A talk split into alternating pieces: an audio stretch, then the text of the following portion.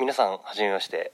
えー新人資本家のマイザーと申します。初回の放送ということで、まあ、私がどういう人間かっていうのをちょっとお話ししたいと思います、まあ、自己紹介ですね。はいえーっと私は、えーまあ、ちょっと 2, 年間慶応にいて、まあ、それで仮面浪人、まあ、2年間し続けてそれで、まあ、東大に入ってでまあ普通にそのまま4年間行って卒業してでその後、まあ今ですね、えー IT 系の、まあ、エンジニア IT エンジニアっていうんですかね、まあ、IT 系の、まあ、勤め人をやっているっていうものです。はい。であの Voicy っていうアプリご存知ですかね、まあ、あの Voicy もなんかラジオアプリみたいな、まあ、このスタンド FM とみたいなアプリでまあちょっと審査が厳しいんですけど、まあ、そういうアプリがあるんですけどその中で、えーサウザーさんっていう方がいて、まあ、そのサウザーさんっていう方が何ていうんですかねいろいろやってるんですけどもともと勤め人をやっていてあのボロ物件を DIY して賃貸に出して、まあ、あのそれで賃貸物件を増やしていって勤め人を卒業したというのを聞いていて、まあ、それを見てですね、まあ、独創性のない私はあ俺もやってみようということで今ですねあのボロ物件1軒ちょっと買って直しているっていう人間ですね。はい。っていうのが、えー今の私の現状です。まあそういう感じでなんですかね結構、まあ、学生時代からそうなんですけど結構お金に対してお金とかそういう投資とか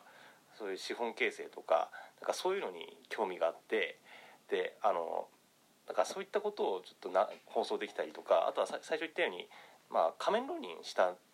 経緯もあるので、まあ、受験とかそういったことについてもお話できたらなと思います。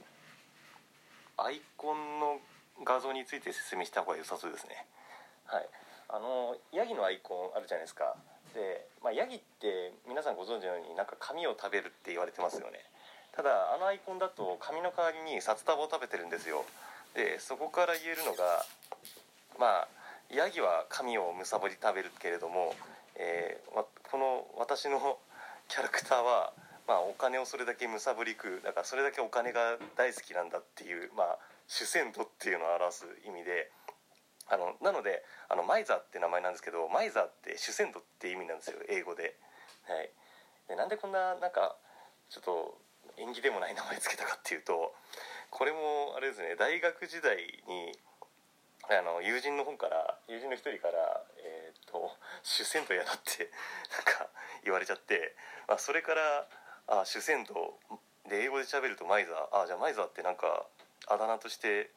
こういうなんか情報発信のあだ名としてはいいかなと思ってつけました。で実際自分も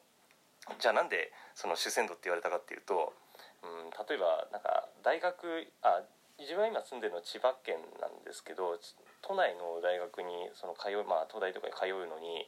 あの自転車って言ってたんですね。あの電車賃がもったいないからっていうことで。なんかあとは、まあ、就活中でも多少まあ多少っつってもなんか5キロとかなんかそれぐらいの距離だったらなんかあ歩いた方がよくねとか 思ってそういうのでなんですかねこう学生時代から結構節約とかそういうライフハックとも言わない、うん、単なるケチって言った方がいいかもしれないんですけど ライフハックってより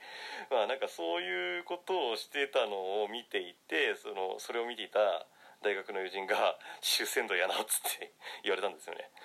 はい、というのでまあ主戦度マイザーということで、まあ、あの札束を食べむさぼり食ってるヤギのアイコンを私のアイコンにしました。という感じですね。はい、